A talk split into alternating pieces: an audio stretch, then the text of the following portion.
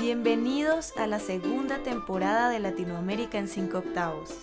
Algunos ya me conocen, mi nombre es Daniela Zambrano, una persona con gran interés en llegar a ustedes a través de las curiosidades que nos despierta la música latinoamericana y por supuesto de promover identidad cultural y sentido de pertenencia. Así que continuemos. Hola a todos, bienvenidos a un episodio más de Latinoamérica en 5 octavos.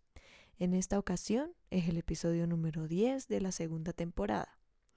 Les recuerdo que este podcast es semanal, pero debido a que el trabajo de investigación, redacción, grabación, edición y publicación está a mi cargo, raramente se me escapa de las manos todo este proceso en uno que otro episodio y por eso en ocasiones he tenido que posponer la publicación, como hoy, que tenía que publicar el viernes, pero lo estoy haciendo hoy lunes.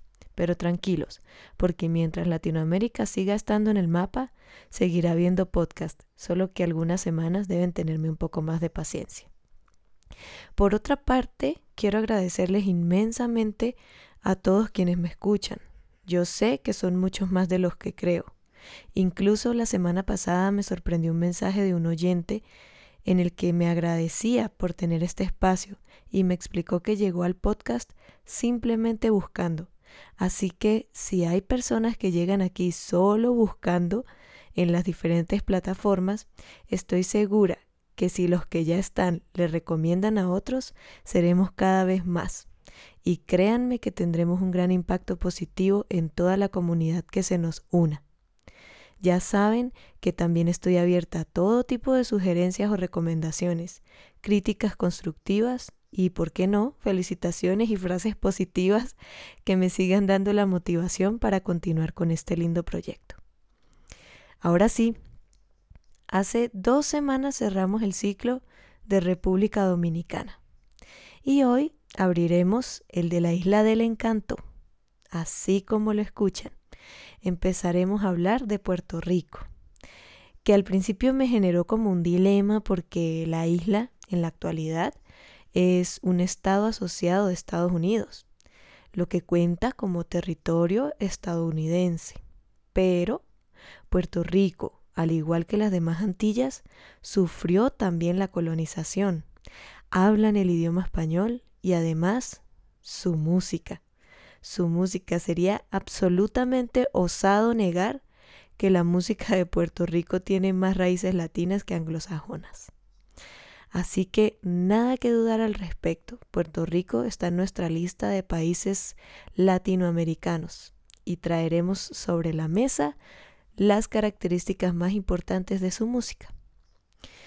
Para eso voy a contarles un poco sobre el proceso que ha sufrido la isla del encanto desde la colonización hasta la actualidad.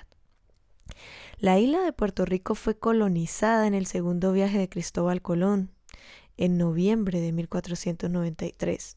Era habitada en su mayoría por los taínos, que es la tribu nativa que se asentó en este territorio y en el territorio de la isla La Española, ¿recuerdan? Eso lo mencioné cuando hablé de República Dominicana. Como hablamos en episodios pasados, la falta de inmunización a las enfermedades que traían los españoles hizo que la población taína casi casi se extinguiera. No del todo, porque en la actualidad existen descendientes de taínos, pero es claro que la viruela y el sarampión, además de muchas otras enfermedades, redujeron esta población, lo que por supuesto hizo que las características demográficas de Puerto Rico sean completamente mestizas, al igual que en la mayoría de Latinoamérica. Bueno, Puerto Rico fue parte de la corona española durante un poco más de 400 años y fue ya en 1898 cuando los colonizadores estadounidenses entraron en guerra con los españoles por los territorios de Puerto Rico, Guam, Filipinas y Cuba y fue hasta diciembre de 1898 cuando se firma el Tratado de París, en el que España se ve obligada a ceder estos territorios a Estados Unidos. Ya sé que dirán, pero esto no se trata de música. sí, exactamente. Pero la música la mayoría del tiempo responde a características sociales y políticas de las poblaciones, y más en aquellas épocas. Por eso, al saber todo esto acerca de Puerto Rico, podremos identificar cuáles elementos marcaron las manifestaciones musicales de dicho país. Porque vamos a estar claros, 400 años de colonia española en algo tienen que influir en las tradiciones. Y 122 años que llevan perteneciendo a territorio estadounidense, por supuesto que también influyen. La influencia nativa de este bello país la podremos identificar a través de las características culturales de los taínos, abordadas en el episodio en los episodios anteriores en los que nos referimos a República Dominicana. Como siempre les digo, si están apenas llegando en este episodio, les aconsejo que vuelvan un poco atrás para que lleven la continuidad de los países, porque de muchas maneras se correlacionan entre sí.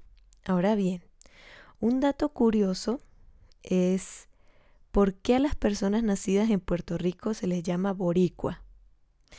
Antes de la llegada de los españoles, los taínos nombraban a la isla Boriquén o Borinquén, razón por la cual al gentilicio de Puerto Rico se le dice boricua.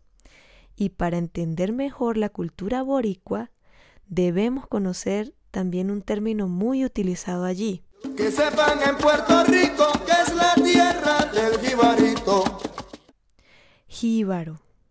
El término jíbaro se utiliza para referirse a quienes viven en el campo y realizan actividades agrícolas, que inicialmente eran los indios taínos y por supuesto después fueron simplemente quienes resultaron de aquel mestizaje de la colonia.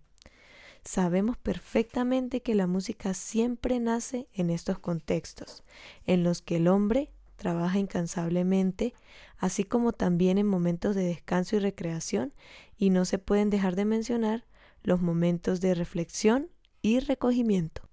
Así podemos ver que de entre los jíbaros, los esclavos africanos y los indios taínos, entre jornadas laborales y jornadas de esparcimiento, nacen los géneros musicales más destacados de Puerto Rico, la bomba y la plena, que son géneros en los que vamos a ahondar bastante dentro de los próximos episodios. Vamos a ver de qué se tratan, cuál es la influencia que han tenido estos géneros que mm, en realidad se puede decir que son estilos de vida son manifestaciones tradicionales que nos hablan o nos dicen a gritos qué estilo de vida llevan los jíbaros y por supuesto que es como todo, como todo en la música, todo responde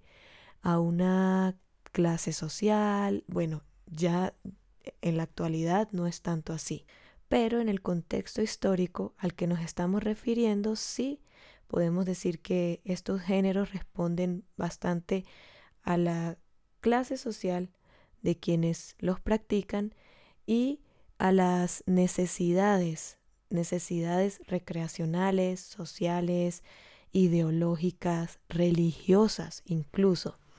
Así que no se pueden perder lo que hay de ahora en adelante con Puerto Rico porque vamos a aprender muchísimo, vamos a profundizar en muchos de los géneros de los boricuas. Y bueno, pusimos sobre la mesa las características sociales y demográficas de esta población, así como los elementos influenciadores en su cultura. Se mencionaron dos de los géneros más importantes de Puerto Rico, que son la bomba y la plena, pero bueno, apenas estamos iniciando nuestro paseo. Así que nos escuchamos la siguiente semana con más de la Isla del Encanto y sus atractivas tradiciones musicales. Muchísimas gracias por escuchar Recuerden compartir este contenido a todo el que le pueda interesar. También suscribirse a mi canal de YouTube que se llama Daniela Zambrano. Dar like a cada episodio, comentar y si me escuchan por las plataformas de audio digitales, seguir el podcast, dar like, marcarlo como favorito o dar calificación según sea el caso. Muchas gracias.